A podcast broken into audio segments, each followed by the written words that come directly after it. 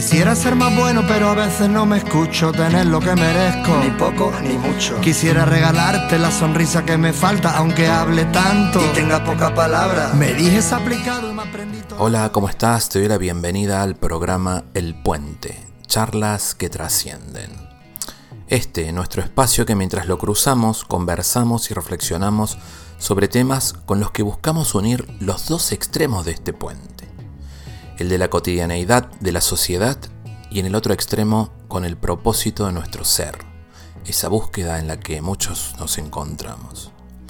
Soy Gustavo Torres para RCN 1470 en el condado de San Diego, al sur de California, los Estados Unidos, y las ciudades de Tijuana, Rosarito y Tecate en México. En Argentina nos escuchan por FM Signos 92.5 en la zona norte metropolitana de mi querido Buenos Aires y también por FM La Voz 96.5 en la linda provincia de La Pampa, donde se comen los mejores asados. En mi Instagram, TikTok y Spotify me podés seguir buscándome como Gustavo Torres Podcast. Por mi edad he tenido la oportunidad de ver jugar a mi selección de fútbol cinco finales de campeonatos del mundo, de las cuales sacó dos subcampeonatos y en tres veces salió campeón del mundo Argentina. La primera copa la pasé junto a mi padre, mi madre y mi hermano. Esta última fue en Tijuana, junto a mi hijo, en un remolino de emociones de la final más intensa de las historias de los mundiales. Ya hice un programa con este tema el que titulé La memoria emocional y lo puedes escuchar en mi Spotify, así que no profundizaré mucho sobre el tema. Sin embargo, hoy no se escapa de esta introducción resaltar las enseñanzas que nos deja Lionel Messi. No es un programa en el que vamos a hablar únicamente de fútbol, vamos a hablar de valores, de lo que deja el deporte. Pero para comprender esta parte de la historia, nos tenemos que remontar al 27 de junio del año 2016, cuando Argentina perdía la final de la Copa América Centenario a manos de Chile. Claro que me acuerdo a la perfección. Yo estaba aquí en Tijuana, había sido una tarde de verano que para mí se convirtió en noche. La tristeza me invadió y me quedé sentado en el patio de casa a oscuras hasta las 2 de la mañana. Estaba totalmente incrédulo de lo que había sucedido esa tarde. No solo habíamos perdido la final con Chile, sino que además parecía que también perdíamos al mejor jugador del mundo. Muchas finales perdidas y muchos sueños rotos.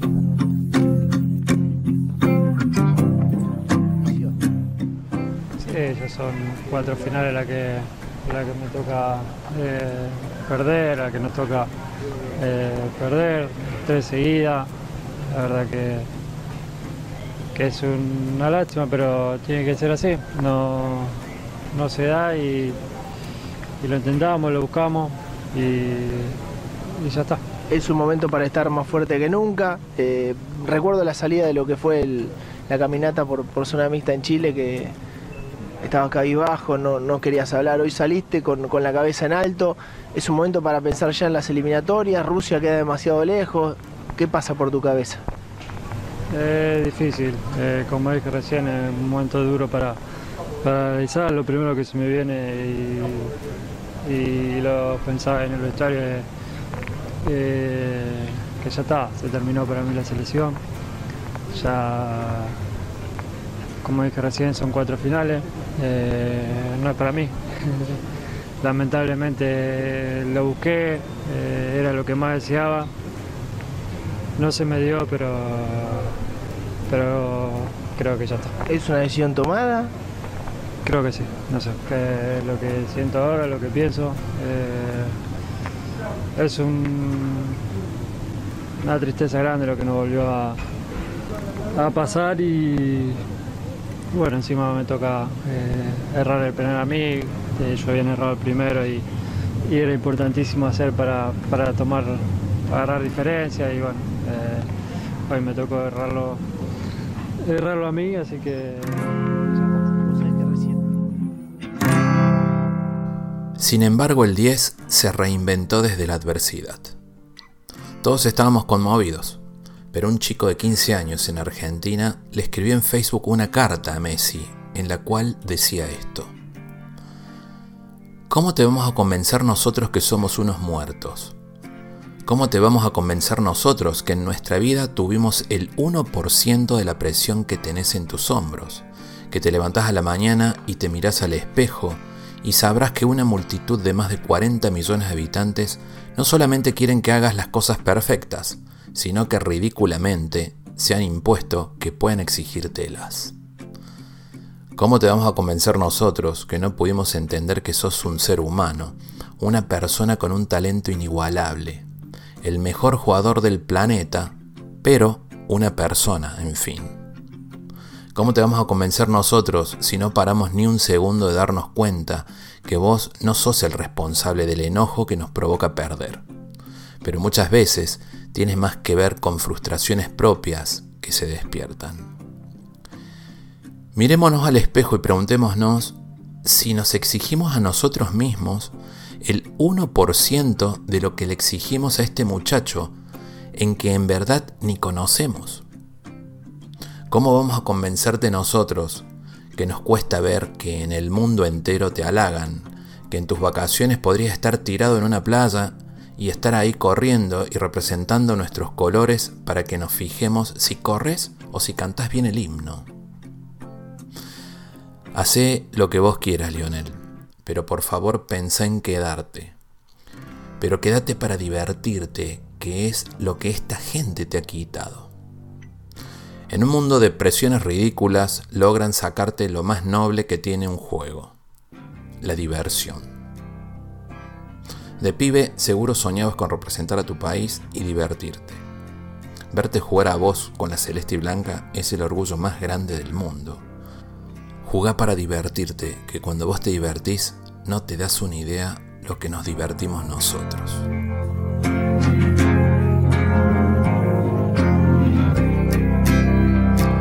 Ese chico, el que escribió esa carta, hoy es un hombre y que además recibió el premio como mejor jugador joven de la Copa del Mundo en Qatar 2022. Esto lo escribió Enzo Fernández, compañero de Messi y jugador de la selección. El final de la historia lo conocemos. Claro que Messi no renunció. Y no lo hizo porque quiso enseñar a todos los niños que se vale doblarse, pero siempre hay que levantarse. Que te podés reinventar desde la adversidad, que los sueños son posibles, con mucho trabajo, determinación, esfuerzo, adaptación, liderazgo y una gran capacidad de trabajar en equipo. Todos estos son valores que te enseña el deporte y en este caso fue el fútbol. Y no tengo pensado hundirme acá tirado. Y no tengo planeado morirme desangrado. Y no, oh, no me pidas que no vuelva a intentar. Que las cosas vuelvan a su lugar. Y no tengo pensado hundirme acá tirado. Y no tengo planeado morirme desangrado. Y no, oh, oh, no me pidas que no vuelva a intentar. Las cosas vuelvan a su lugar. Estamos siendo cuidadosos como caminando por un piso resbaloso, sabiendo que un paso en falso nos lleva al fondo del pozo. Será lo tembloroso de la. Hoy para hablar de este tema me acompaña desde la ciudad de San Diego, California, el profe, el mister René Ortiz. René es futbolista profesional retirado, director técnico, campeón del mundo con la selección mexicana de minifútbol, que van a defender el título en octubre de este año en los Emiratos Árabes. Además es director técnico de los San Diego Soccer y posee una maestría en educación física. Vamos a estar hablando de los valores de este deporte en los niños y en la sociedad. Prefiero lo tortuoso del ritual que lo decoroso de estar siempre igual. Habrá motivos para estar mal, lo debo ser yo.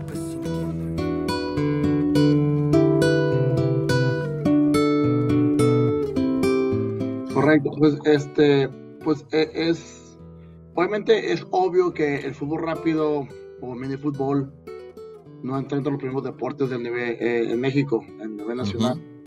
Es un deporte que todavía se ha catalogado como amateur. aunque hay dos franquicias profesionales que participan en la Liga de Estados Unidos, en la Liga Mayor de Arena Fútbol Soccer, perdón, Arena Fútbol League, Arena Fútbol o Fútbol Rápido, que es un equipo de Chihuahua y uno de Monterrey.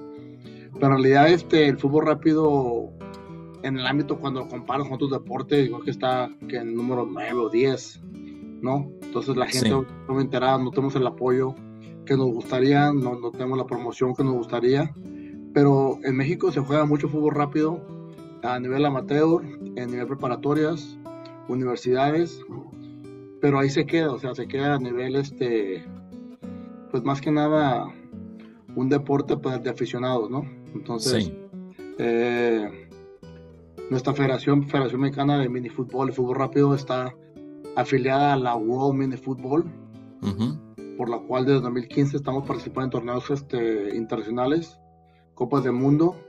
Llevamos tres Copas del Mundo, en cual hemos logrado dos este, subcampeonatos y el campeonato mundial que tú haces referencia fue, fue, en 2019 en Australia. Entonces, México a nivel mundial es reconocido como una potencia en cuestión de espacios reducidos, que es el mini fútbol o el fútbol rápido. A mí me llama la atención siempre tu interés y siempre tu disposición para poder hablar en esto tan importante que son los niños y la infancia. O sea, la infancia y la juventud. En este momento en donde muchos están en esa búsqueda de sentido, de identidad, de, de, te diría hasta de aprobación a nivel social. Y la importancia del deporte en la vida de los jóvenes. Para empezar, contanos un poquito vos, porque vos sos de aquí de la zona, saliste del Romero Manso, sos, este, no hay nadie que no esté en el ambiente del fútbol, del Romero Manso. A quien no conoce son los campos de fútbol que está cuando viene aterrizando en el aeropuerto de Tijuana. Y, y sos una persona reconocida y respetada en el ambiente. Contanos cómo fue tu carrera aquí, cómo comenzó el tema del fútbol en esta frontera, siempre pensándolo para un mensaje para niños y papas, como siempre lo haces. Sí, mira, pues yo crecí obviamente aquí en la ciudad de Tijuana, ahí en la colonia La Mesa. Empecé a jugar fútbol amateur en el campo de Benito Juárez, que es en la colonia zona norte, antes de que se trasladaran todos los campos a, a la Mesa de Otay, que es el Romero Manso actualmente. Entonces yo empecé a jugar ahí, pues este, de los seis años, me acuerdo. Y este, empecé a destacar a nivel local, en el cual ya como los 10 años, 12 años, empecé a, a ser seleccionado con pues, la selección de Tijuana, en el cual nos, nos, nos, muy bien campeonatos estatales. Tijuana siempre ha sido una referencia a nivel estatal, obviamente, eh, pero sin dejar a un lado Mexicali y Ensenada, que fueron las ciudades más fuertes, se puede decir, en fútbol. Y pues de, desde los 6 años hasta los 17, 18, pues yo jugué fútbol amateur aquí en, aquí en, aquí en Tijuana. Me tocó quedar campeón nacional con Baja California. Eh, y bueno, también hicimos cosas importantes, aunque sea a nivel este, amateur. Esto está hablando de, la época de los 80s, a 86, 87, 88. Y ya cuando este, empecé a destacar un poquito más eh, con campeonatos nacionales, campeonatos de goleo, este, firmé un contrato en aquel entonces el único fútbol profesional en el área, que era con, con, San Diego Soccer, que es fútbol rápido. Sí. Entonces ya mi carrera pasó de fútbol convencional o de 11 contra 11 a un fútbol este, rápido, donde era espacio reducido, donde juegas 5 contra 5, más el portero, o sea, 6 contra 6 y logré una carrera de 13 años en la cual pues jugué en varios equipos, San Diego Soccer, estuve en Milwaukee, estuve en Cincinnati, estuve en Monterrey, México. También representé a la selección de fútbol sal, sala de Estados Unidos, fútbol de playa. Y bueno, en 96, 97, cuando empieza la liga de la MLS, este, fui, no sé si la palabra correcta es drafteado o fui seleccionado. Escauteado, ¿será? por, pero es que Estados Unidos usa mucho lo que es el sorteo, ¿no? Que es como los colegiales, los jugadores colegiales que hacen un sorteo y los, los hacen draft, ¿no? Como te seleccionan, te seleccionado por, por Dallas. Entonces yo me tocó vivir eh, la época inicial de la MLS, en el 96 y 97, ¿no? Eh, fue muy breve mi estancia en el fútbol profesional de 11 contra 11 eh, donde obviamente aprendí muchas cosas a nivel profesional de fútbol, soccer. Y bueno, finalmente me regresé al fútbol rápido y terminé mi carrera en el 99 con un equipo en Arizona. Ya cuando me retiro, pues ya este, me empecé a dedicar a lo que es el, área técnica. Eh, obtuve una licenciatura en educación física de la, de la Universidad Estatal de San Diego. Eh, obtuve mi licencia B nacional de la Federación de Estados Unidos como entrenador. Hace dos años terminé mi maestría en educación física. Y desde el 2002, 2003, 2003, 2002, perdón, 2002, eh, la Federación Mexicana de Fútbol Rápido, mini fútbol, me invitó a, a ser el, entrenador de la selección mexicana, ¿no? Entonces, hemos participado como entrenador desde el 2002 este, con la selección, en lo cual este, parte de mis responsabilidades también es capacitación de entrenadores y a nivel nacional lo que es el, la modalidad de fútbol rápido de mini fútbol. Entonces, actualmente soy maestro de educación física en una preparatoria. En Chulavista. En Chulavista. Y pues estoy en la, estoy metido en lo que es este, la formación, porque aparte de estar con San Diego Soccer y con la selección, trabajo en un club de fútbol en Encinitas, en lo cual trabajo con jóvenes. En este año me tocó de categoría 2007, un equipo mujer y un equipo de varonil. Y pues estamos metido todo lo que es este, el desarrollo eh, del deporte, del fútbol, en el área aquí de, de, San Diego. Y a nivel se puede decir, de adultos, pues con la selección y con San Diego Soccer. Sabes que me llama mucho la atención qué, qué riqueza de experiencia todo lo que estás dando porque tenés lo mejor de dos culturas. Pero tenés la experiencia, digamos, porque como profesional del deporte, no es que únicamente te mueves en el ambiente de, digamos, de los Estados Unidos, sino también el de México y has salido y has estado constantemente entre uno y otro. Em, ¿Qué diferencia ves? Recién te escuchaba que comentas todo esto que haces en el área de California. Em, cuando te cruzas para el lado de Tijuana, cuando estás aquí y estás en el ambiente, ¿qué diferencia notas entre, entre la preparación de los niños y adolescentes, aquí niños, niñas, adolescentes aquí en, Baja California, y lo de California? ¿Cuál es la diferencia que hay? Mira, te voy a decir que, ha mejorado bastante, porque cuando a mí me tocó jugar, posiblemente también, que venimos de como todos los jugadores que, que llegamos a, a, lograr algo en esta cosa del fútbol, que venimos del fútbol amateur, pues no teníamos entrenamientos, ¿te acuerdas? Nada más era prácticamente llegar a jugar los sábados o los domingos. No había el fútbol organizado. Había una persona que, a lo mejor te comprar los uniformes y pagaba el arbitraje y tú ibas y jugabas, ¿no? y ahora creo que te puedo decir desde que llegó el fútbol profesional a Tijuana, posiblemente un poquito antes, pero creo que más cuando llegó Cholos empezó a estar a las academias, como que el fútbol amateur, que prácticamente se concentra en Ronaldo Manso, los equipos se dar cuenta que, que tenía que ver más que solamente ir a jugar los fines de semana, ¿no? Entonces, eh, yo me doy cuenta que va a California a muchos equipos amateurs que ya lo toman el fútbol seriamente. Me refiero a que ya entrenando dos a la semana, que hoy hay una estructura, hay un entrenador encargado, hay un plan de trabajo y hay los padres de familia que apoyan con pagos al entrenador. Antes era una persona, ahora ya es un conjunto de personas, los padres de familia, en el cual están detrás del desarrollo del hijo o de la hija, ¿no? Porque se dan cuenta de que el deporte es una compensación al desarrollo integral, o sea, es, es, una integración de su desarrollo formativo del ser humano. Entonces, eh, a la gente que gusta el fútbol, pues obviamente que nos apasiona, nos damos cuenta que tenemos que prepararnos. Entonces, yo te puedo decir que Baja California ya ha mejorado bastante. Se refleja con campeonatos nacionales, se refleja con jugadores que han sobresalido en el profesional, se refleja con alta competencia que existe aquí en Tijuana o en Baja California. Inclusive muchos se van a Estados Unidos a competir y logran becas o logran jugar profesional. Entonces ya veo un fútbol más estructurado, veo este eh, a lo mejor mexicano, a lo mejor California creo que mejor preparado que hace unas décadas atrás, ¿no? Sí, eh, soy, perdón que te interrumpa, eh, sí, se hacen, bueno, es tanto esta, esta liga infantil en Romero, de la cual he participado con mi hijo en algunas ocasiones, Sí, están los equipos y hay entrenamiento de dos a tres veces por semana, dependiendo los, los equipos. Y recién comentaste algo de, la liga varonil y femenil. Esto que mucho después es, porque hay mucha gente con doble nacionalidad, muchos chicos con doble nacionalidad aquí en esta frontera. Y por ahí, claro que todos por ahí traen la ambición de ser jugador de fútbol profesional.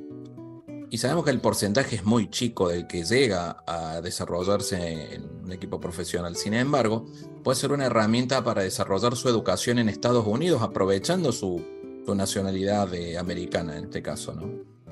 ¿Qué tiene que tener en cuenta las familias que tienen niños que tienen cierto nivel de talento, niños y niñas, ¿no? Porque es de los dos, si, no me equivoco, para tener esa constancia y poder ser seleccionados y tener oportunidades en, los equipos de, Estados Unidos? Yo creo que lo más importante igualmente es que, el apoyo sea incondicional, eh, pero un apoyo planificado, un apoyo que se puede decir que está este, bien pensado. No solamente un apoyo del fin de semana y gritar, echar porras, sino también con las cosas no salen bien, cómo poder apoyar a que el individuo mejore, las áreas que tiene que desarrollar, ¿no? Este, me ha tocado desgraciadamente ver que muchos padres de familia eh, solamente se enfocan en ganar trofeos o en ganar torneos o que el niño obviamente esté en equipos élites, ¿no? Y, y dejan a un lado lo que es la formación. Me ha tocado ver niños o jóvenes, inclusive en clubes, que juegan en equipos competitivos, pero no les faltan muchas bases un ejemplo, este, el juego aéreo. juego aéreo. Bueno, el juego aéreo es parte integral del juego y es indispensable. Y creo que es un área que, que, en el desarrollo, a menos que sean academias como tipo Cholos o tipo equipos profesionales, este, por ahí no lo desarrollan tan bien como deberían, ¿no? Entonces, este, ver y hacer, hacer un análisis de qué áreas el, el, el, el atleta debe desarrollar y apoyarlo para que esas las desarrolle. O sea, en mi caso, yo por ejemplo, yo soy, yo era de pierna izquierda, todo el tiempo fui, soy zurdo. Sí. Y siempre muy criticado que, no, que nunca le pegaba o nunca usaba la pierna derecha, ¿no? Eh, bueno, es un ejemplo que a mí me pasó, que posiblemente si hay un par de familias que está escuchando que ven que su hijo solamente es derecho, por ejemplo, pues a lo mejor encontrar a alguien que lo apoye y desarrollar el lado izquierdo, que ahora es cosa básica eh, a, a, un nivel competitivo alto, ¿no? Entonces, que, el padre, o sea, lo apoye, pero también que lo apoye en el desarrollo, no solamente que lo apoye comprando lo, que, lo que el niño ocupe, ¿no? Y que sean, este, y que también sea compensado con, con, con, lo que es la dieta, lo que es la disciplina, lo que es, este, el aspecto mental o las cosas que van alrededor del atleta, ¿no? Yo ah. te puedo decir, por ejemplo, en la selección nacional de México, que quedamos campeones ahorita en Australia el jugador mexicano es muy rico técnicamente como el sudamericano, ¿no? O sea, no, les, no se les complica mucho lo que es eh, la técnica individual, ¿no? Sí. Por ahí el área donde pues, nos puede complicar es en lo físico, porque si te comparas un atleta mexicano con un americano, pues hay diferencia, ¿no? De genética, de, de cultura, de educación, de educación física. Aunque uno el cometido alto, está muy parejo, ¿no? Uh mental, probablemente es un área que, que no desarrollamos mucho, y te voy a decir en experiencia personal, es cómo el jugador mexicano reacciona bajo la adversidad. ¿Qué herramientas tiene para sobrepasar situaciones de adversidad? Vas perdiendo, los juegos te salen bien. Y es donde ahí donde es otra, otro ejemplo que te estoy dando. De, yo pienso que, que es trabajar el, aspecto mental, la disciplina y cómo ser constante, inclusive cuando cosas no salen bien, y, utilizar una mala experiencia, una derrota o un mal desempeño como un ejemplo de qué cosas se ocupan mejorar y no como una excusa de que estoy bien, pero la culpa es de los demás, ¿no? Mira, no, las comparaciones a mí me parecen odiosas, sinceramente, ¿viste? Es como que no da, pero, pero siempre que uno las usa con conciencia para sacar lo mejor y aceptarnos los puntos negativos y positivos, creo que, que son buenas. O sea, ninguna es negativa. Si te pongo un equipo de fútbol de, de, la zona de California y un equipo de fútbol de la zona de México, más allá de la parte genética y, y la preparación que hay, ¿notas alguna diferencia? Son dos preguntas que te voy a hacer. ¿Notas alguna diferencia en cuanto al rendimiento físico y esa fuerza mental? Esa es una pregunta. Y la otra pregunta es la adaptación a diferentes campos de juego. Viste, cuando ahora ya se ve un poco más que el jugador mexicano sale de México y ya hay más jugadores en Europa, por ejemplo. Eh, sin embargo, antes era reconocido que no, no se adaptaban, que les costaba mucho adaptarse a, otro, a otra cultura, otro fútbol. Era como que era muy arraigado al lugar. Entonces, la pregunta va orientada a la diferencia entre un jugador de Estados Unidos, infantil, juvenil, y uno de México, y la otra, la adaptación a diferentes campos de juego públicos o la misma presión exterior que pueda haber. Yo, yo creo que sí, pero estamos generalizando, ¿eh? porque a mí siempre hay una uh Sí, sí. Porque si tú metes una, un, un, un, ocho, ocho cholos como referencia, porque es el equipo profesional que tiene una academia o una academia de fútbol y tiene fuerzas básicas. Si juegas un sub-15 de cholos, si juegas contra un sub-15 de, de, un equipo del Galaxy, uh están muy parejos, ¿no? tiene una formación muy similar.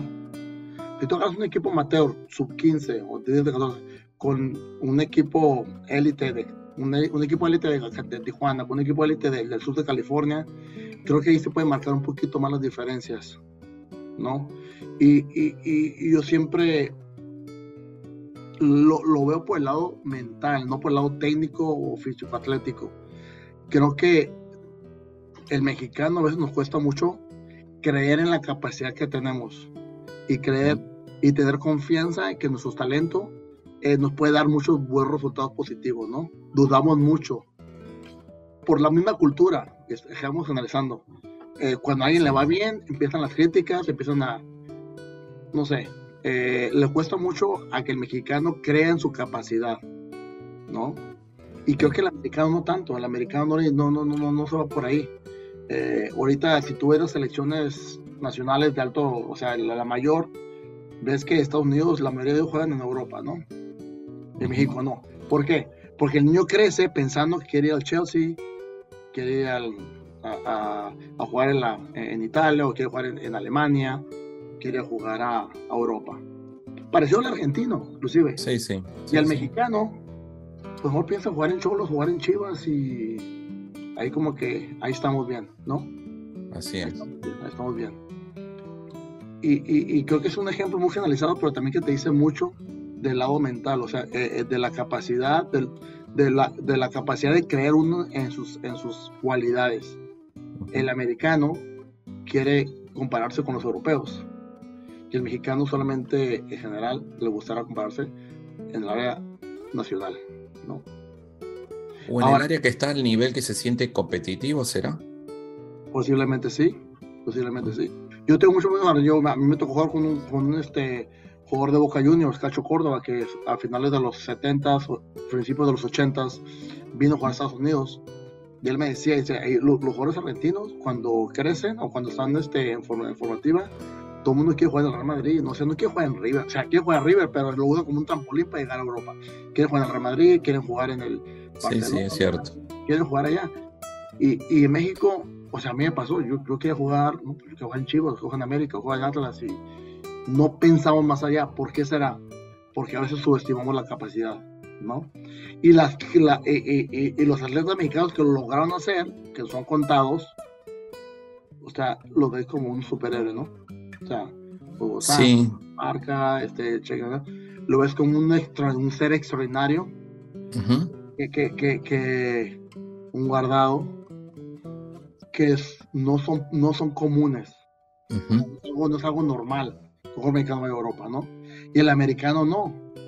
El americano no, o sea, no, no. O sea, dime cuántos americanos, cuántos americanos están jugando en la Liga MX ahorita. No les interesa, o sea, ellos quieren irse, quieren meterse por otro lado. Entonces, sí. Pues. la capacidad mental, ¿no? Entonces, creo que esa es una diferencia que yo podría ver en cuestión de cuando tú comparas el, el, el fútbol amateur de California o de Estados Unidos con México que posiblemente la mentalidad está más fuerte el, el, el, el, americano, ¿no? Porque así lo hacen todos los deportes, no solamente fútbol. O sea, sí. en, hockey, en básquetbol, en lo del atletismo, el apoyo al deporte es existente y hay, hay muchos atletas. ¿no? ¿Sabes qué? Yo veo, me viene una palabra a la cabeza que es la palabra determinación. ¿Será que nos falta, y, voy a sumar otra, determinación y contexto? Hay una realidad que, es lamentable, ¿no? Porque eh, desconozco el ambiente en, Estados Unidos, por ejemplo, cuando un niño se está formando para, con un objetivo de estos. Sin embargo, aquí muchas veces vemos que es como el relax de los papás, de la cerveza. ¿Te acuerdas que una vez hablamos que llegaba un campo de juego y eran, no sé, había como 40 latas de cerveza en el estacionamiento, tiradas, rotas, no habían limpiado y los niños llegaban a jugar en ese contexto, ¿no? O estar viendo que, es, que, que alguno se pasa de copas en el medio de un partido y se pone violento el tema. ¿Eso puede influir también? Puede ser, yo, yo creo que sí, porque dice que uno es un producto del medio ambiente en el que vive, ¿no? O sea, entonces si tú vives en un medio ambiente donde pues, el alcohol o las adicciones están a la vuelta de la esquina y lo ves todos los días, posiblemente va a ser tu excusa para no poder lograr cosas más importantes en tu vida, ¿no? Eh, digo, siempre hay una excepción a la regla, ¿no? Donde hay casos donde eso no pasa. Pero, este, creo que el deporte no es que esté peleado con alcohol, pero creo que no va de la mano con el alcohol o con, ¿no? En este caso, de que tú vas un domingo a ver a tu hijo jugar y que vendan cerveza a las 9 de la mañana, de la mañana y lo parecen tomando enfrente de los niños porque ya el niño automáticamente ve esa, ve esa foto y pues probablemente dentro de muy poco él va a hacer lo mismo, ¿no? O sea, porque es un producto de lo que, del medio ambiente en el cual se está desarrollando, ¿no? eh, en cambio, en Estados Unidos, como obviamente, con mucha parte del mundo, me imagino, está prohibida la venta del alcohol en, en eso, en, campos deportivos, donde los tipos de conversaciones que hay es qué puedo hacer mejorar para mejorar, qué por dieta apropiada, qué vas a tomar medio tiempo, este, cómo hacer para que estés este, bien físicamente, descansaste bien, hubo reposo. Entonces, el, el, énfasis de los padres o los adultos creo que es diferente, ¿no? Eh, digo, no, no creo que sea determinante, ¿eh? porque obviamente... Sí, tiene que ver los factores internos y, el ambiente familiar de cada persona. Correcto, correcto. Eh, pero bueno, eso es, eso es un algo que, en el caso de Tijuana, de Baja California, San de Baja California, no ayuda. No ayuda a, lo que es el deporte en sí. Lo que es, este, lo que es el deporte es todo lo contrario a lo que son las adicciones. O sea, es todo, lo contrario. No, no, no veo que, que, estén en el, mismo, en el mismo contexto. Y desgraciadamente existe.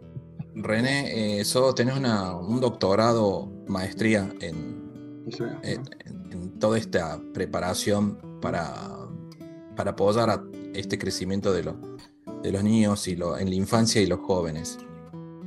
Hay una realidad que por ahí pareciera que nos cuesta aceptar y es la depresión y la necesidad de aceptación en niños, jóvenes, adolescentes y hay una realidad latente que es el suicidio en muchos casos, que van más allá, es más grave, que, pero van de la mano, ¿no? que del consumo de sustancias, sustancias identifíquese como drogas peligrosas, alcohol y todo esto. ¿Qué tan importante es si tenés que ver a un de hablarle a maestros y papás qué tan importante es el deporte, qué hacemos con el deporte, cómo lo aprovechamos. Creo que el deporte puede ser un escape, una manera de poder aliviar ciertas situaciones en cuestión del aspecto mental, ¿no? Eh, yo a veces me pongo a pensar que muchos de esos deportistas o jugadores de fútbol no son exitosos en la escuela, o sea, no son buenos estudiantes, posiblemente no son buenos hijos, posiblemente no tengan muchos amigos. Entonces, el único lugar donde ellos se sienten eh, productivos, exitosos, es en una cancha de fútbol. Entonces, creo que eh, el fútbol se convierte en lo más importante en esa persona, en esa etapa de su vida. El sentido de la vida. Eh, ¿qué, es lo que hago aquí? Pues yo el sábado meto dos goles por partido, o meto o, paro un penal. Entonces, eso es, eso es lo que me motiva a estar aquí en, esta batalla diaria, ¿no? Eh, entonces hay que saber encaminar, cómo podemos hacer que el fútbol ayude esa disciplina, lo que es trabajar en equipo, eh, lo que es saber, este, obviamente recibir órdenes del entrenador y trabajar con otros, llevarlo a un contexto de la escuela, un contexto familiar, o un contexto profesional fuera de la cancha, ¿no? Entonces creo que el deporte vuelve vital, importantísimo para mucha gente, para muchas personas, ¿no? Eh, ya que se va a llevar a la mano, o sea, desgraciadamente también puede ser contraproducente, yo, o sea, ahorita hablaste de la maestría, eh, yo hice, una, hice, mi trabajo de maestría, mis estudios, en cómo los adultos, los padres de familia crean ansiedad en el atleta durante el partido de fútbol. Oh, ¿y, cómo es? A ver, contanos. Te puedo decir, de los 83 eh, personas que entrevisté, o niños entre 14 y 16 años, el 90% dice una cosa muy buena, que prefieren que su papá esté ahí, independientemente si le grita cosas negativas o no, quieren que estén ahí. O sea, el apoyo del papá es invaluable, o sea, es, es lo mejor que le puede pasar a un, a un adolescente. Pero no quieren que les instrucciones técnicas, no quieren que les griten, no, prefieren que no se metan con los árbitros y prefieren que no digan nada a los contrincantes ni a los compañeros de equipo. Que quieren que sea una forma de apoyo. Porque todo eso, ese, ese tipo de, de, comportamiento les crea ansiedad y los aleja de seguir participando en el equipo de fútbol. ¿No? Y que vayan ahí solamente para apoyarlos durante, durante el partido. Y que de preferencia nunca le pregunten después del partido o que les, los critiquen después del partido cómo les, por qué fallaron el penal o por qué no metieron gol. Que procuren mejor en, otro, en otro ámbito, ¿no? Entonces, ¿qué, es lo que, ah, te dice? ¿qué es lo que te dice? Que, que, que, que si uno es inteligente como padres que somos, puedes crear más ansiedad a tu hijo metiéndolo en un deporte puedes crear, puede ser contraproducente. Lo que es sano, le puede ser, no puede ser tan sano. Más que nada mental. Por, por la presión que uno le crea a, los hijos, por tratando de que desarrollen o sobresalgan, cuando el objetivo de muchos de ellos es solamente participar y divertirse, ¿no? No necesariamente ser profesional. Es tener amigos, es tener un hábito donde ellos se sientan seguros, esos este, yo me siento muy confortable en este grupo de, amigos que voy a jugar a la colonia al club que pertenezco o qué sé yo. En un partido de niños que tenían entre 8 o 9 años, el referí tuvo que parar el partido e irse a hablar a la tribuna para decir que si se, no se dejaban de pelearlo de los papás de un equipo con los papás del otro iba a tener que suspender y que los iba, como que los iba a correr a la cancha. Y eso me pareció terrible porque este, esta conversación que estamos manteniendo más allá, en algún momento hicimos, yo te preguntaré sobre alguna historia de tu carrera, pero es tomar conciencia de la importancia del deporte bien aplicado en la educación de los niños para encontrar un sentido de la vida. Y por otro lado, eh, me parece muy eh, respetuoso de tu parte esto que decís, la ansiedad que crean. Yo le digo a los papás, tenemos que pensar que no proyectemos nuestras frustraciones y ambiciones en nuestros hijos. Porque la presión puede... Yo no digo que sea mala la presión, ojo, ¿eh? O sea, creo que hay presiones bien aplicadas y bien transmitidas, pero cuando lo transmitís mal, se puede, puede explotar esa presión de alguna manera. ¿A qué, etapa de tu, de, tu, de tu carrera estás? O sea, así es, sí. Un niño de 10 años obviamente no, no debe existir pero a lo mejor uno de 18 ya debe existir esa, presión, ¿no? Porque es una etapa muy diferente. Esa era la otra pregunta que te hago. ¿Cómo son las etapas de un niño o una niña en, en el crecimiento cuando se divide en dos el camino aquí en nuestra región? Una, quiero hacerme buen deportista, buen futbolista para que para jugar en la universidad en Estados Unidos hagamos cuenta o en la prepa. Eh, y la otra es quiero ser profesional del fútbol. Entonces, ¿cómo es el camino en las diferentes etapas? Porque entiendo que hay una edad que por ahí cuando los presionas mucho de chico es como que esa presión pasa factura y ya no quieren jugar más. Pero ¿qué tipo de presión estás hablando? O sea, es, es que a veces la presión, repito, creo que es buena vivir presión, pero a veces creo que se convierte en como casi es un acoso, ¿no? Estás acosándolo, estás sobre él de que todo haga bien en una etapa donde a lo mejor no es el momento después de ese tipo de acoso o ese tipo de presión, como la llamamos nosotros, ¿no? Este, la, etapa inicial, que son de los, nos empiezan a jugar de los 4 o 5 años hasta los 10, 11, es una etapa donde eh, eh, debes crear el amor al deporte, debes conocer las cosas básicas, debes de divertirte, hacer amigos, entender tu rol en el equipo y más o menos empezar a decir, ok, esto es lo que me gusta, es lo que quiero hacer.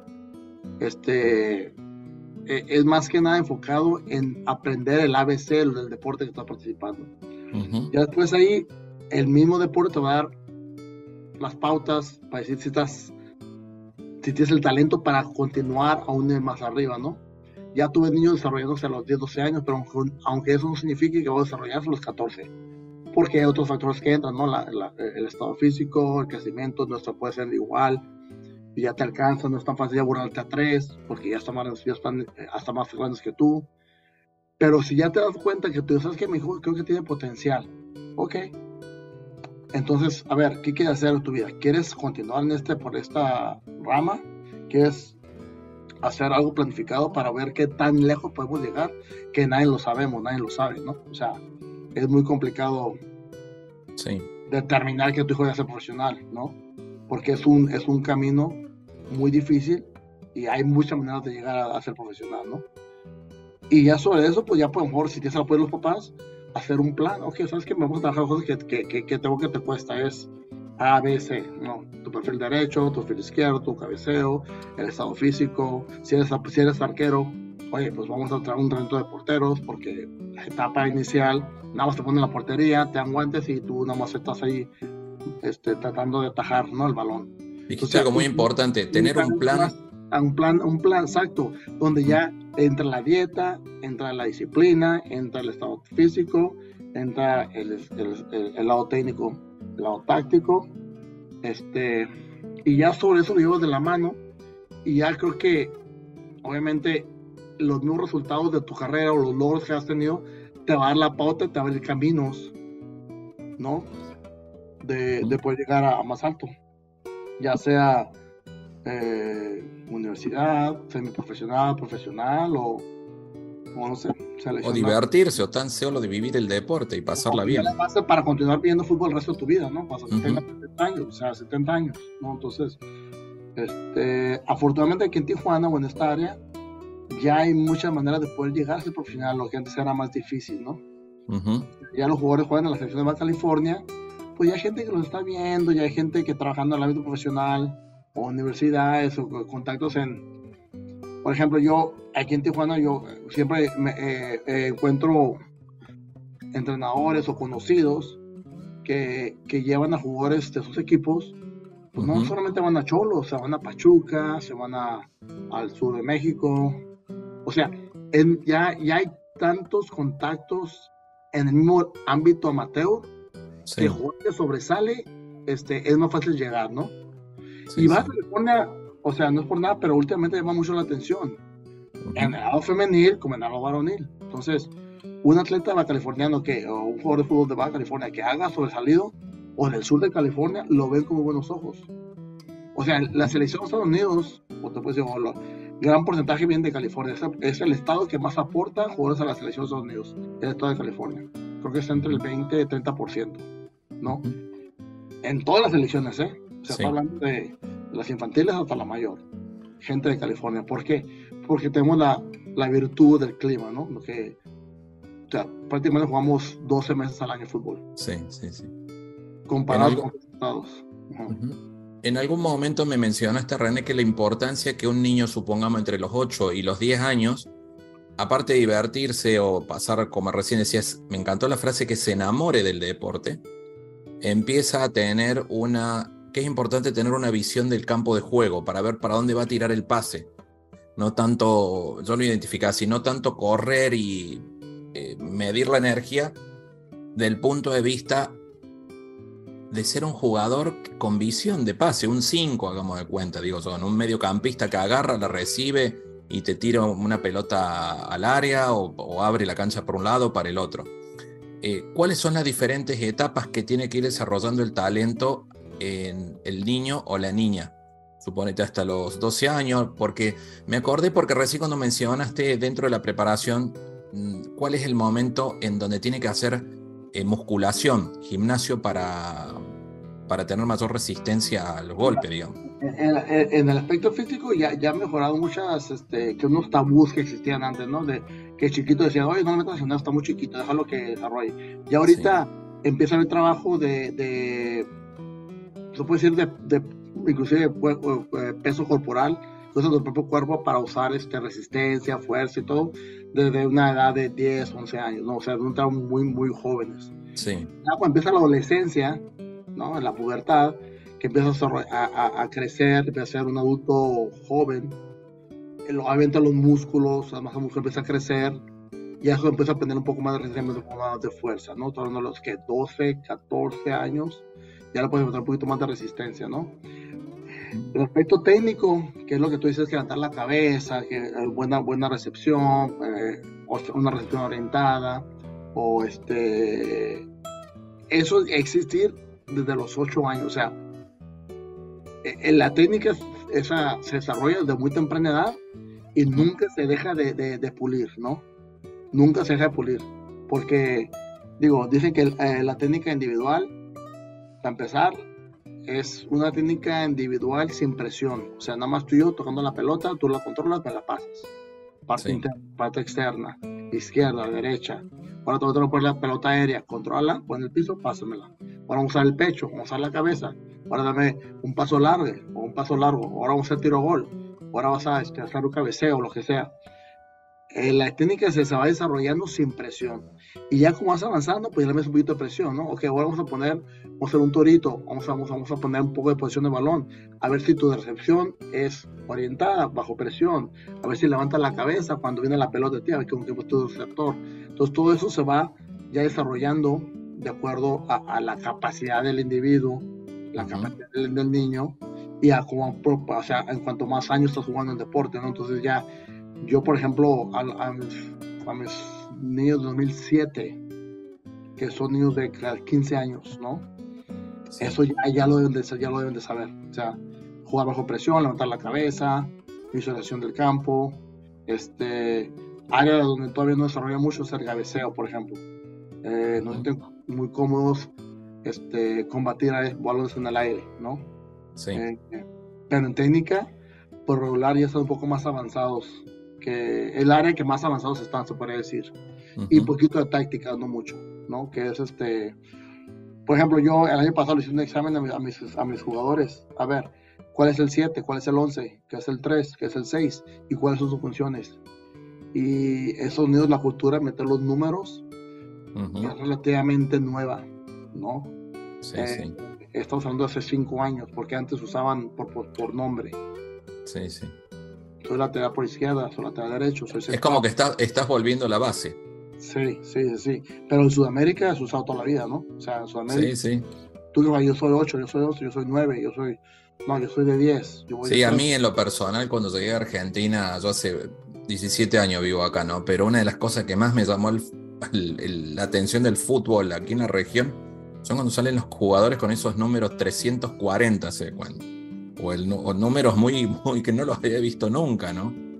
Eh, o el número 100 muy, muy usado y que lo veo por ahí en, algunos lugares. Sí. Eh, sí, no está tan acá la cultura de que eh, tu número va de acuerdo a tu posición, no al número que tú quieras portar. Aquí te usa mucho el, a mí me gusta el 23 porque soy Michael Jordan o porque, no sé, Beckham lo son el Galaxy o en el Real Madrid. o, el, o, sos el Divo, o te gusta el Divo Martínez ahora con el 23. Soy, soy, este, soy marcador por derecha, yo soy 23, ¿no? Mm. Entonces eso, eso, sí, esa cultura existe. En otros países no existe. A ver, tú que juegas, la por izquierda, ahí te va el 2. La por derecha, el 3. Oye, juego de contención. Ah, el 6, ahí está. Oye, yo soy este por afuera el 11. Ah. Estamos en la época de la tecnología. Cuando entras en un vestuario, hoy eh, los teléfonos te distorsionan la comunicación cara a cara, la mirada, el, digamos, la comunicación con el jugador. ¿Qué, ¿Cómo has vivido esta etapa en donde entras al, al, vestuario en algún lugar y, y, se están con los teléfonos y las redes sociales? Es muy complicado. O sea, ya eh, la adicción a los celulares y redes sociales ha sobrepasado este, lo que yo siempre veo el vestidor como algo sagrado, ¿no? Que solamente los jugadores y el cuerpo técnico puede estar en ese lugar. O sea, es algo que tú te ganaste, estar en este vestidor. Y ese, ese vestidor es algo que también se va a utilizar para poder comunicarte con tus compañeros de lo que vaya a pasar o lo que ya pasó. ¿Cómo puede ser mejor, no?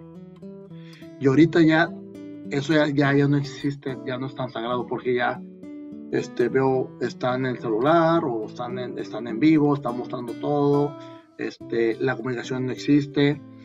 Lo que puede afectar, en mi punto de vista, jugador, es que mentalmente no estás tan conectado con posiblemente hubieras estado sin el celular. En el partido. En todo, sí, o sea, exacto, en el partido, en la competencia que vas a poder, o sea, no estás tan conectado, estás pensando en otras cosas, ¿no? En, la novia o en la foto de la modelo o no sé, en los últimos, qué sé yo. Pero eso ya, ya está dando ventaja, ya está dando tu ventaja como atleta porque ya no entras mentalmente convencido y con la mente clara de tu responsabilidad y tu rol que vas a, que vas a llevar a cabo. Inclusive yo creo que estar tanto metido en, todo esto del celular y la tecnología impide tu capacidad de poder recibir comunicación e información de tu entrenador, especialmente cuando estás bajo la adversidad, creo que lo, dije anteriormente. se, te, olvidan, o, ay, se me pasó, profe.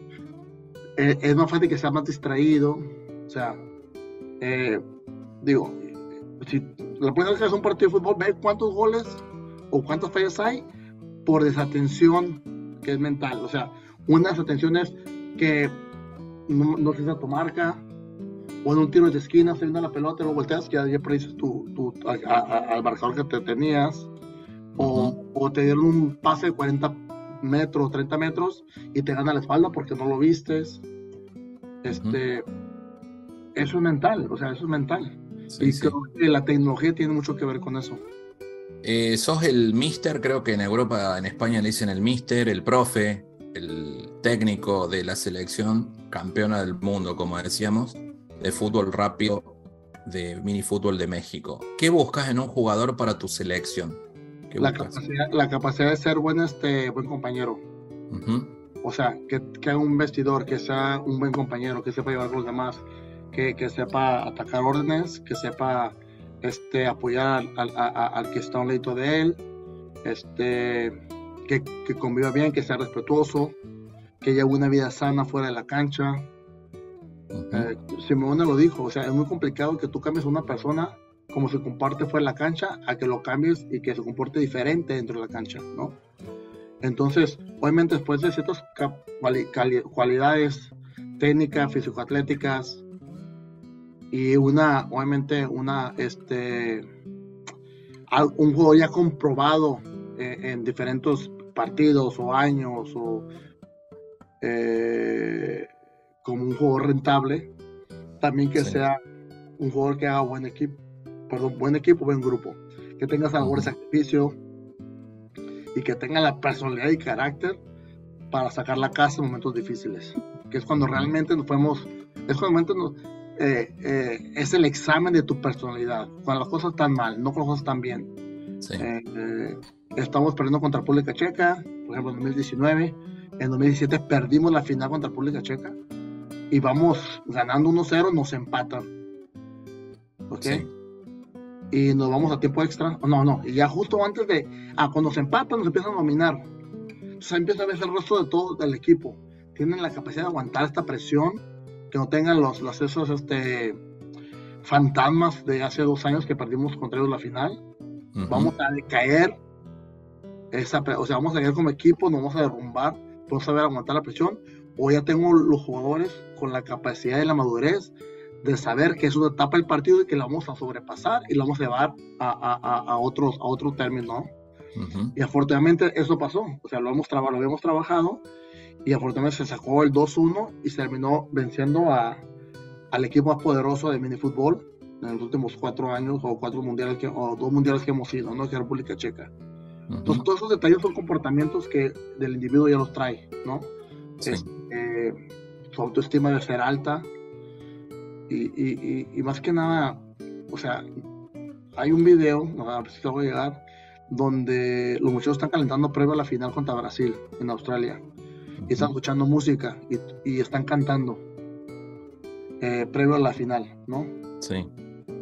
Y, y, yo cuando fue me di cuenta que, que, que, que, íbamos a estar bien, porque había una confianza entre ellos, había esa seguridad y, y están preparando por un partido de fútbol, no por una guerra, ¿no? No había ansiedad, había una tranquilidad y afortunadamente así fue, así fue. Entonces,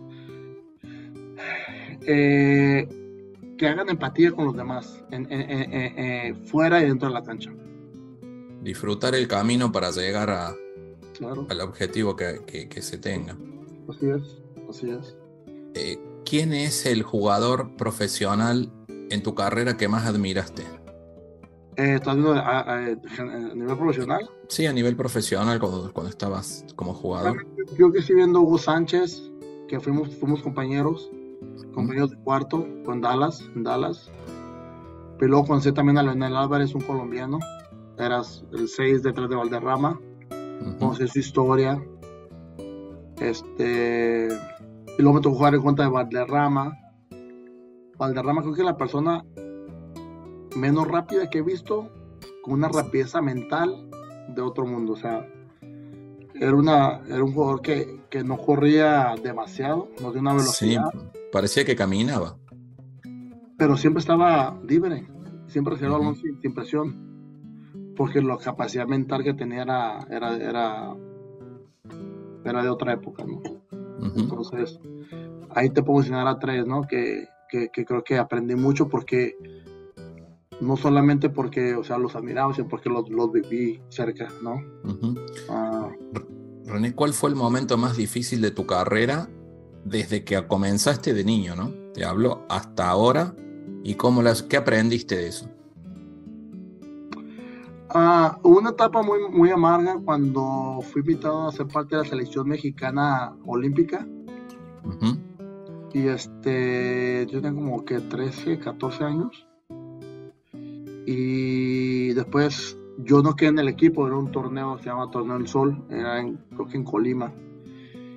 Y nadie me dijo nada, me dijo, pues nada más, ya en la concentración me dijo el, entrenador, ¿sabes qué? Eh, no entras en planes, no puedes estar aquí, tienes que dejar tu habitación. Entonces ahorita este, te van a a, la, estación de camión para que te regreses a Tijuana. Y de estar conviviendo y comiendo con todo el equipo a, las, a la hora, yo estaba en la estación camionera de Colima y que fueron dos días en el camión de regreso a mi casa. Entonces, obviamente fue un viaje muy largo para mí. ¿no? Sin, celular en esa época. No, no con celular. Creo que no me dije, mamá, que me llego en dos días, llego el viernes a las 11 de la noche a la estación camionera de Tijuana, porque vayan por mí. Y ya, así fue, ¿no? ahora como adulto uno ve esa, esa, esa y pues obviamente uh, tienes que sacar lo mejor de la situación, ¿no? ¿Por qué no llegaste? ¿Qué fue lo que haber hecho mejor? Y pues ya es una, es una experiencia que tú tuviste como, como, como individuo, ¿no? Como atleta. ¿Y qué enseñanza te dejó que puedas transmitir a tus jugadores? Eh, esa situación de, que, de que cualquier experiencia que tengas, buena o mala, debes de aprender de ella. O sea, en esa situación yo, yo, aprendí mucho de esa situación. En vez de buscar culpables, ¿qué puedo aprender de esa situación? O sea, ¿qué me deja enseñanza eh, el haber perdido 5-0 o el haber fallado ese penal? ¿Qué puedo hacer mejor? O el haber reprobado este examen. ¿Por qué reprobé el examen? No estudié bien, no me preparé bien, no supe estudiar o no supe tomar las notas adecuadas. O sea, ¿qué, qué, qué, qué puedo aprender para que no me vuelva a pasar? ¿No? Porque si te sigue pasando lo mismo, entonces no, esas malas o gratos amargos no, no, no fueron positivos para tu vida. Y creo que en la vida, desgraciadamente, eh, nos va más mal que bien. Si analizas lo que es este, pues, tu vida. La vida es eso, la vida son, son Es un constante momento de desafíos, de momentos, de, de, de, partes difíciles. Si no me gusta usar la palabra sufrimiento porque forma parte de la vida misma. Entonces tenemos que aprender a vivirlo de, de, esa manera. Entonces, por más difícil que parezca la situación, con el tiempo entendemos que tenía algún para qué positivo. Es una experiencia que si, si, eres optimista, tú tuviste la fortuna de haber experimentado ese, ese momento, ese gato amargo o malo, para mejorar, ¿no? Volvemos al aspecto mental, es qué tan capacidad tendrás tú mentalmente para poder sobrepasar esas, esas etapas, ¿no? Y todos los atletas te van a decir que se la pasaron mal y qué hicieron para sobrepasar ese, e, esos momentos. y, y, llegaron a, a, hacer algo más importante en su vida, gracias a esos tropiezos que tuvieron. René, hay una cuestión muy fuerte en el deporte que es lo emocional. Siempre pongo, no es una frase mía ni una experiencia mía, ¿no? Pero tuve oportunidad de, de hablar con un colega tuyo, Gonzalo Vilariño, él es, salió dos veces campeón del mundo con Argentina, con la selección argentina Los Murciélagos, de fútbol para ciegos. No eran atletas de alto rendimiento, él los formó como atletas de alto rendimiento. Yo, yo he visto sus videos, ¿eh? impresionante. Sí, una humildad, un grande, realmente, Gonzalo, una persona muy admirable. Y él habla de disfrutar el camino y tanto él como otra persona, después lo podés googlear en Ahmed, en Ahmed es ciego y ganó nueve medallas paralímpicas.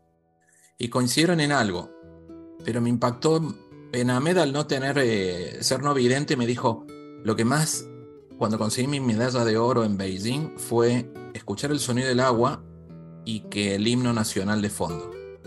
Y Gonzalo me dijo, cuando ganamos la primer copa, la agarré entre mis manos y miré y adentro no tenía nada, estaba vacía. Entonces ya la segunda Copa del Mundo la viví de otra forma, de disfrutar el camino, la compañía de los, de los jugadores y todo esto. Y en esto del sentimiento todo lo identificamos con el valor de la camiseta. Vos recién decías eso, que no le tengan miedo al rival que se para enfrente, ¿no? Que es muy mental esto los jugadores con los que vas a ir a defender la Copa del Mundo. Seguramente eh, no es que no amen México, no amen, no quieran representar, pero ¿cómo se puede describir el sentir una camiseta? No sé si van los mismos jugadores o ya hubo un recambio ahora en este proceso, pero tanto vos como, como entrenador, ¿no? Vos llegás eh, con, con una representación de un, millones de personas que tienen que estar expectantes de eso. ¿Cuál es el sentimiento de, Sí, creo que por ese lado creo que somos muy este, afortunados de que los jugadores que, que, han sido convocados a la elección tienen un gran amor por representar a su país, ¿no? Creo que es, ahorita que me lo recuerdas, creo que posiblemente dice otro renglón que le damos ventaja a los americanos. Ese amor propio de poder representar a tu país en lo que sea. ¿no? este, lo vemos como un privilegio, no como un derecho, ¿no? Entonces, los jugadores que hemos tenido en la selección, digo, que, que me ha tocado, se mueren por la camisa que representan, en términos obviamente deportivos hablando. Sí. Dan todo en la cancha. Y el video de YouTube que nos tocó verlo, puede ver cómo los jugadores, aunque fue un, eh, un torneo que fueron 15 días y que duramos concentrados el viaje y todo, cómo las emociones salieron en el último partido que, que quedamos campeones en Australia. Cómo los jugadores sacaron todas esas, emociones con llanto de alegría, con abrazos, con cánticos, con brincos, con saltos, porque fue algo muy importante para nosotros el poder tener esa experiencia de poder representar a nuestro país y llegar a un campeonato mundial, ¿no? Y fue una revancha aparte, ¿no? Del anterior final. Claro, por lo vivido de los años anteriores, ¿no? Entonces, este, ahí no, no sé cómo puede que el jugador llegue a querer tanto una camisa. Ahí creo que volvemos a lo mismo de cuando buscas un jugador que te quiera traer a tu equipo, ¿no? También busca ese lado, que tanto, que tan comprometido esté con la causa o el equipo que vas a representar, ¿no? Entonces, eh, es, tiene que ver con su, su personalidad, sus valores, y si en realidad está para jugar para el equipo y no para él. ¿No? Sí, sí, sí. Es lo que más o menos te puedo dar referencia, que por norte a México, por ese lado, este, y curiosamente, cuando fuimos campeones eh, en 2019, al día siguiente recibí un texto de una persona que no conocía, era entrenador de Rumania. Sí. Me dijo, ¿puedo hablar, te, puedo, ¿me puedo sentar a tomar una, café, una taza de café contigo? Sí, como no, tú bajé al lobby y te una botella de vino, me dijo, esa botella de vino para ti, te la quiero regalar y me regalas 15 minutos, esos 15 minutos me hacen dos horas. Y, y, y, él no entendía cómo los jugadores mexicanos representaban con tanta garra y entrega su selección, que él no podía conseguir que los, roman, eh, los de, su país, Rumanía o Rumania, se murieran en la cancha como los mexicanos lo hacían para México. Entonces, ¿cómo le haces para tú motivarlos tanto? Me decía. ¿Cómo le haces? ¿Por qué? O sea, ¿cómo están metidos? ¿Y qué le contestaste? ¿Cómo haces para que va de la mano con lo que cada uno siente en lo individual, pero aparte lo tuyo es muy importante? Es que, eh, no es tan fácil ir a la selección. Hay mucha competencia interna y son muchachos de que para ellos esto es lo máximo. O sea, no un apoyo económico fuerte que puede decir que voy porque voy a ganar dinero. el, el, motivante era, tú vas porque tienes la oportunidad de ser campeón del mundo. Y eso solamente contados en, en la vida. O sea, no cualquiera puede decir eso. Entonces, ¿quieres el reto? Vente para acá. Porque aquí no, no es por dinero. No somos FIFA, no somos. No. Es fútbol eh, amateur o semiprofesional, como le quieras llamar. No, el dinero no era un factor motivante para que los jugadores dejaran de hacer lo que tenían que hacer, pues ir a jugar por plata o por dinero. Era más por la oportunidad de poder representar a tu país y llegar a hacer algo importante en tu vida, que era quedar campeón del mundo. Y pues creo que el romanticismo de lo que es este representar a tu país y poner un ámbito, un medio ambiente que, que trates de que todos se integren a lo que uno quiere, este, fue la combinación perfecta para nosotros en esa ocasión. Decime si me olvido de una palabra. Si quieres ser campeón del mundo, tenés que ser romántico, por un lado, tener las emociones a flor de piel, tener determinación, tener constancia, perseverancia, ser resiliente, saber trabajo en equipo. En España le dicen tener don de gentes, este, cuando, cuando sos buena persona en cierta manera, ¿no? Eh, no sé, em, te iba a decir, ya hablamos, yo me imagino, hablamos de la familia, de recién del entorno, del contexto de los jugadores, cómo tiene que ser. Sé que para vos la familia es un contexto muy importante que tiene que estar estar como un sistema que rodea al jugador. Y me imagino que vos se genera un, un, ambiente familiar prácticamente en, estos equipos, ¿no? De, de camaradería. Eh, ¿Cómo sería la palabra? Incorruptible. Sí. ¿Mm? Fíjate que yo, yo considero que tanto tu servidor como el cuerpo técnico somos muy genuinos de los que somos, o sea, no cambiamos la forma de ser por tratar de convencer a una persona y lograr el objetivo. O sea, somos realmente genuinos, somos honestos con lo que decimos y con lo que hacemos y cómo obramos. Y creo que eso, eso, eso, eso traduce o transfiere el mensaje de que la gente cree en ti, ¿no? Y, tratar de siempre hablar con la verdad o tratar de siempre decir las cosas como son. Oye, muchachos, vamos al mundial vamos con esas condiciones, vamos a ganar 5 pesos y vamos a sacrificar esto y esto y esto. Pero tú vas a ganar 5 pesos y yo voy a ganar 5 pesos también. No tú vas a ganar 5 y voy a ganar 10. La transparencia, ¿no? Que es que la explicar cosas como son. No tomarlos sí, acá, acá hay una. No tomarlos como unos bobos, no. Hablarles genuinamente como personas, individuos que son, y que ellos que uno también está en la misma situación que ellos.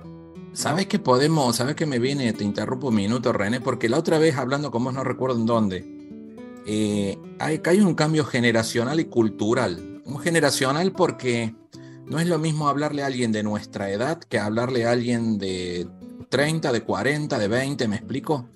¿En dónde se encuentra ese clic que hoy hay hay generaciones muy que, hay que dirigirse con mucho cuidado, si no se ofenden. ¿Me explico? Yo, siempre hablo con el ejemplo de, que a mí me ha pasado a mí, si bien hace muchos años estoy aquí en esta región, ¿no? Pero con no seas malito, me haría si vas para allá, me harías tal favorcito, como con el diminutivo y el favorcito, que más allá de la gentileza, cuando le estás pagando a alguien, tienes la obligación porque forma parte de lo, del trabajo que un jugador o un profesional o el que sea lo tiene que cumplir. Y entiendo que hay que saber em, empatizar y saber comunicar, hay una tarea fundamental ahí, pero imagino el desafío de ustedes también. Es que ahí, ahí tú debes de conocer a la persona que está trabajando contigo, ¿no? Por ejemplo, eh, no es lo mismo hablarle a un delantero o un 9 que hablarle a un arquero. ¿Cómo sería eso, esa diferencia? Dos perfiles muy diferentes. O sea, un delantero es más egocentrista, es más acerca de yo ser el, foco de atención, el que mete los goles. Posiblemente el que es el capitán, que es el número 9 o el 10, ¿no? Él es el estrellita. La, y el portero es más para el bien común del equipo. A él no le interesa que le meta cinco goles. Si se ganó, él está contento. Un delantero, estamos generalizando, por ahí ganas, pero no metió gol, no está contento. ¿No? Entonces, sabiendo, son características de por posición, de dos posiciones diferentes. Qué interesante esto que estás diciendo, René. Hay, que, hay que saber quién va a aceptar una crítica constructiva grupal o cómo ser más eficaz. Hablarle en frente de todos, en frente de todos o agarrarlo individual, ¿no? Que un portero. Por ejemplo, un portero puede estar enfrente de todos, a lo mejor, ok, está acostumbrado, tiene una piel más gruesa que un delantero, por lo general, ¿no? Entonces, ahí es donde el tacto del entrenador, que cómo, o sea, los grandes entrenadores son grandes comunicadores, ¿no? Cómo llegar a que tú, Gustavo, me des tu máximo esfuerzo. Y si eso se refiere a ponerle más azúcar al mensaje, pues le va a poner más azúcar, ¿no? A lo mejor acá, ¿no? A medida de las cosas como son. Dame las o sea, sé más, sé más, este, más rudo pues a él lo hablamos duro. A mí me enfrente de todos, amigos. O sea, unos, hay muchos jugadores que se incomodan que les hables de uno con uno. No sienten cómodos. Te voy a comprometer con una invitación, René.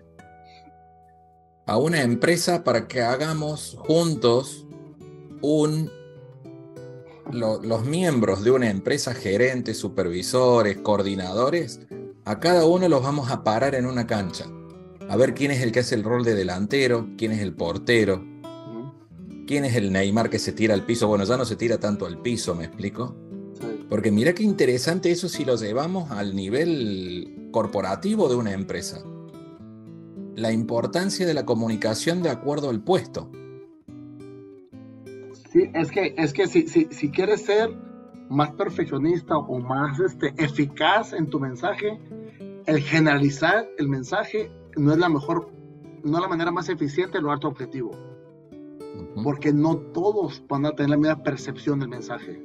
Sí. Y aparte la formación que traen. Individuo es diferente. Diferentes características, diferentes motivos por qué lo están ahí. ¿Ok?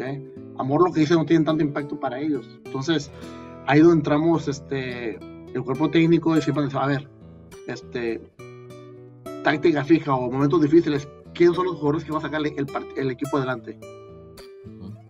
La personalidad. A este se pone atención, a este más atento, este no tanto, este se distrae, este a lo mejor no se equivoca muchas veces bajo presión. Pues es conocer tu staff, conocer tus jugadores, tratar de sacar lo mejor individual para lo colectivo, ¿no? Entonces creo que la comunicación es muy importante, ¿no? Este, ahorita muchos, todos, la juventud de ahora no tiene la capacidad de hablarte así de uno contra uno. Todos te mandan WhatsApp o te mandan textos. Inclusive el teléfono casi no se usa, no sé si te das cuenta tú. Totalmente. los, los jóvenes o la gente actual ya no llama por teléfono, te manda un mensaje. Es menos comprometedor. Ya no te mira a los ojos, es que es una necesidad volver a mirar a los ojos para hablar. No, claro. Entonces, este, son detalles que a veces uno este, no pone mucha atención porque es un importante, ¿no? Entonces, a las elecciones o al equipo eh, tratamos de, de, que fijar en todos los detalles. Ser muy detallista para el bien común, para el bien para el bien general, el objetivo general, ¿no? Pero bueno, eso, eso, eso, eso, eso en las posiciones, este, fíjate, analízalo, no sé si tú estás de acuerdo. O sea, eh, el 10, por ejemplo. Sí, es que no lo había analizado ese punto, tenés mucha razón, mucha, o sea. Porque su característica de la posición te dice mucho de quién es él. Sí, va, va con él. Bueno, el, ejemplo que yo veo al principio del programa hizo una introducción de cómo viví los mundiales y lo que para mí es la selección argentina, no únicamente en lo futbolístico, sino cómo se percibe desde afuera y lo que se ha visto como integración de equipo para ganar esta Copa del Mundo, ¿no? Que no, no, es el tema que nos convoca hoy puntualmente para desarrollarlo ahora, que sí te voy a preguntar qué, opinión te merece este campeonato, Messi, que ha marcado la historia del fútbol, ¿no? Y como persona aparte. Pero yendo, yendo a lo que te decíamos, y de los, en una empresa, las posiciones y el campo de juego, hay hasta veamos el caso de la película esta Viven, con la experiencia del año 72, que, cómo se hizo el trabajo de equipo. Si vieron la película Viven, que, que, se cae el avión y cómo se va rotando el rol del líder del equipo, por ejemplo, el capitán, que al tener el capitán del equipo en la situación de presión, al verse sobrepasado, empieza a ser como una especie de autoritarismo. Por sus por su, por, su huevo poner eh, que él era el capitán y le tenían que hacer caso, y, otros como se empiezan a rebelar en contra de eso, y surge otro líder natural, que es Fernando Parrado con, con Canesa, y bueno, eh, es muy interesante cómo se desarrolla y se comporta un equipo en lo, en lo laboral, en un ambiente corporativo, como es en un equipo de trabajo eh, en una cancha de fútbol. Entonces creo que tiene mucho, mucho mérito. Lo tendrías que hacer, René, ¿eh? Lo tendrías que hacer. Sí, hay que, hay que hablarlo todo con mucho gusto. Yo creo que sí, porque pues no lo mismo hablarle a un gerente que hablarle, no sé, al encargado de almacén, ¿no? Así es, sí, sí, sí. Al de ventas que al de almacén. Al de ah. contabilidad con el de distribución. Y no puedes ignorar el de limpieza, o sea. Claro. Entonces, creo que es donde está la capacidad de liderazgo, cómo tú comunicarte con cada rol y perfil que tienes en tu empresa. Es encontrar la manera de poder comunicarte de una manera eficaz y que, y que saques lo mejor de, lo mejor de ellos, ¿no? Mira la importancia que decís del personal de limpieza. Es como cuando llegan los jugadores de sentirse cómodo, a gusto como en casa, en un vestidor, en las, tanto el visitante como el local, ¿no? Dar esa, todos forman parte de un equipo, es súper interesante. Te pregunto, ¿tú, ¿tú no piensas que el utilero en la selección argentina es una persona indispensable para el desarrollo del jugador? Imagínate que Messi no le ponga sus calzoncillos que él quiere jugar, o que el portero no le ponga los guantes que él busca, o sea, que no estén listos, estén limpios, o que no tenga su agua de Gatorade o lo que él ocupe antes del partido, o que al otro gato no, no se... Eh, cómo eso le afecta al que el jugador pues, no puede rendir en la cancha. Y eso sí, sí. O sea, hay, hay, una imagen muy emotiva, no sé si la viste, cuando salen campeones del mundo, que viene una mujer por atrás y creo que es la cocinera, la, la chef, digamos, si le pones un título nice. Pero es la cocinera, eso le dicen, es la cocinera de la selección argentina que llegaba y Messi la abraza y después en una entrevista cuenta que desarrollaron una relación muy linda, ¿no? Porque sabía lo que le gustaba que le cocinen, lo que hace bien, mal. Creo que ese fue el éxito, si, si, sin desviar mucho el tema, de esta selección argentina campeona del mundo. Fue venir y aparte nacer de la adversidad con tantos campeonatos perdidos. Y, y tener la posibilidad, Scaloni en este caso, un técnico joven, y el talento de reinventarse en la acción inmediata. ¿Me explico? Porque no fue la misma selección prácticamente el 18 a la que ganó la Copa América ni la Copa del Mundo. Creció como entrenador, así como los fueron creciendo cada partido. Creo que él también fue creciendo como entrenador cada partido. O sea, fue, fue, algo paralelo, ¿no? Entre el entrenador y los, y los jugadores. Creo que fue algo impresionante lo que se logró. Y a veces uno dice, ¿no? Que en el equipo ocupas no solamente jefes, sino también ocupas indios, ¿no? O sea, no ocupas puros jefes. Entonces, hay una compensación de, de, de, roles. Sí. no puedes tener muchos cracks y no tener gente que pueda soportar los cracks en una cancha. Cracks hay uno, hay dos. Cuando Y, mucho. si entramos en un terreno pantanoso es lo que se comentaba en la selección mexicana, ¿no? Que de repente todos son estrellas. Sí, Y en este caso creo que al- en- ante la adversidad se empezaron a, a poner bien los roles con, con el caso de Argentina. Y lo que decís de indios, por hoy, hoy el tema es en base al dicho que, que- que decimos en todos lados, mu- muchos caciques y pocos indios, algo por el estilo, no es por una cuestión eh, Claro. de etiquetar algo. Claro, exacto. O sea, ocupas, sí, exacto. Entonces, este, pues creo que hay una, una, un buen balance Ujú. en todas las líneas y la gente, o sea, cada jugador entendía su rol de la pie a la par. O sea, Sí. el rol de cada, de cada, de cada, de cada persona en, el equipo. Y eso ayudó a que cada quien sobresaliera y jugaran a su máximo potencial. Así ¿no? Desde el portero hasta el delantero. Ah, Y el portero ocupó el rol este que vos decías. Emiliano Martínez ocupa el rol que justamente dijiste vos y él lo dice permanentemente. El- el- en- su rol como portero en esta selección campeona, en esta selección campeona del mundo. Ahora, yo no sé si van a poder ser tan exitosos fuera de ese experiencia que tuvieron en el Mundial con Argentina. O sea, yo no sé si van a poder jugar tan bien como jugaron en ese- con ese equipo. Sí. O sea, si tú sacas a, a- a- a los jugadores y después los equipos normales son tan buenos como fueron con la selección. ¿Por qué? ¿Y por qué sí por qué no? O sea, siguen siendo excelentes jugadores, son profesionales todos. Pero tan buenos como lo mostraron en esa selección, no lo sé, ¿eh? no lo creo porque fue algo. Sí, fue algo mágico lo que pasó con esa selección.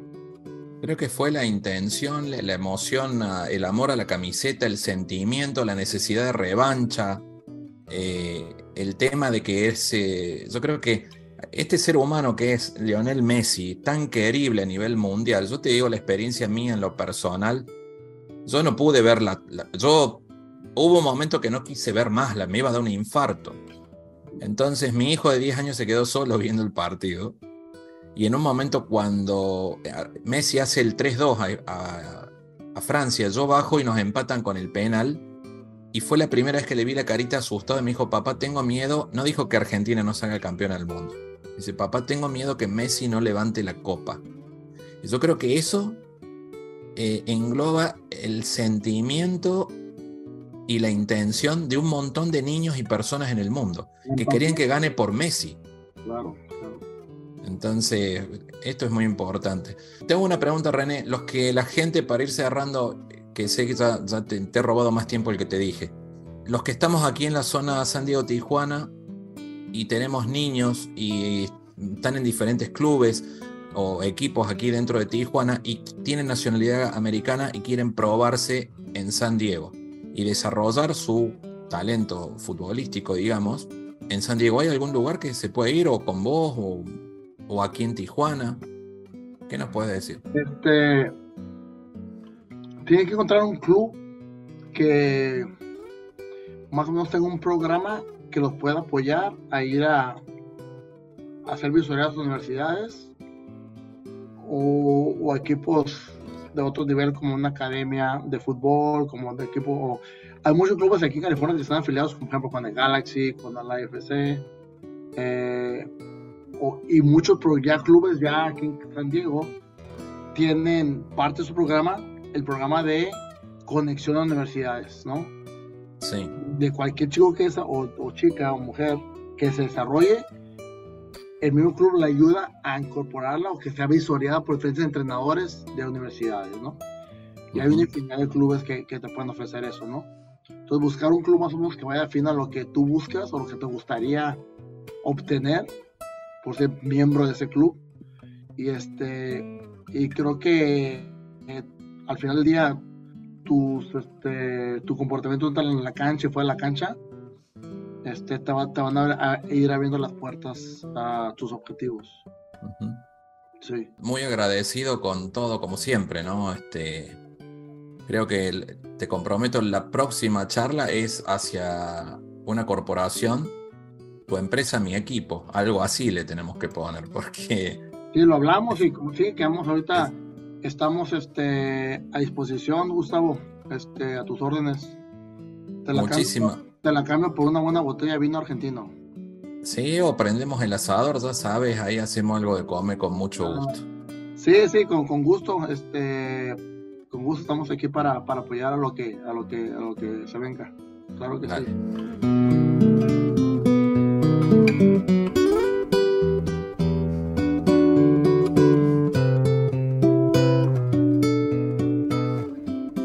Le quiero dar las gracias por su tiempo y todas sus enseñanzas a René Ortiz. Aquí al lado está San Diego, esperando tomar ese desafío de prender un fuego, comer un buen asado y compartir un, vino para seguir hablando de esto tan apasionante que es el deporte, los valores, el fútbol y esas historias que van a quedar en la memoria de todos. También a vos que nos acompañaste, muchas gracias. Te esperamos la próxima semana en otro episodio más de El Puente, charlas que trascienden. Mi Instagram es Gustavo Torres Podcast, al igual que Spotify, TikTok y el resto de las redes. Quisiera ser más bueno, pero a veces no me escucho tener lo que merezco. Ni poco ni mucho. Quisiera regalarte la sonrisa que me falta, aunque hable tanto. Y tenga poca palabra. Me dijes aplicado y me aprendí toda la teoría. Quisiera no fallarte. Te lo juro por mi vida. Menuda tontería, mi vida que no es mía. La vida es solo un préstamo que dura un par de días. Me dije si me caigo. Me sacudo y me levanto, pero hay días, créeme, que cuesta contener el llanto. Quisiera ser tu hombro, Tu escudo, tu alegría. y no ser el empuje de la lanza que te pincha. Y aunque a veces no conozca el que era antes, Intento no olvidar lo importante.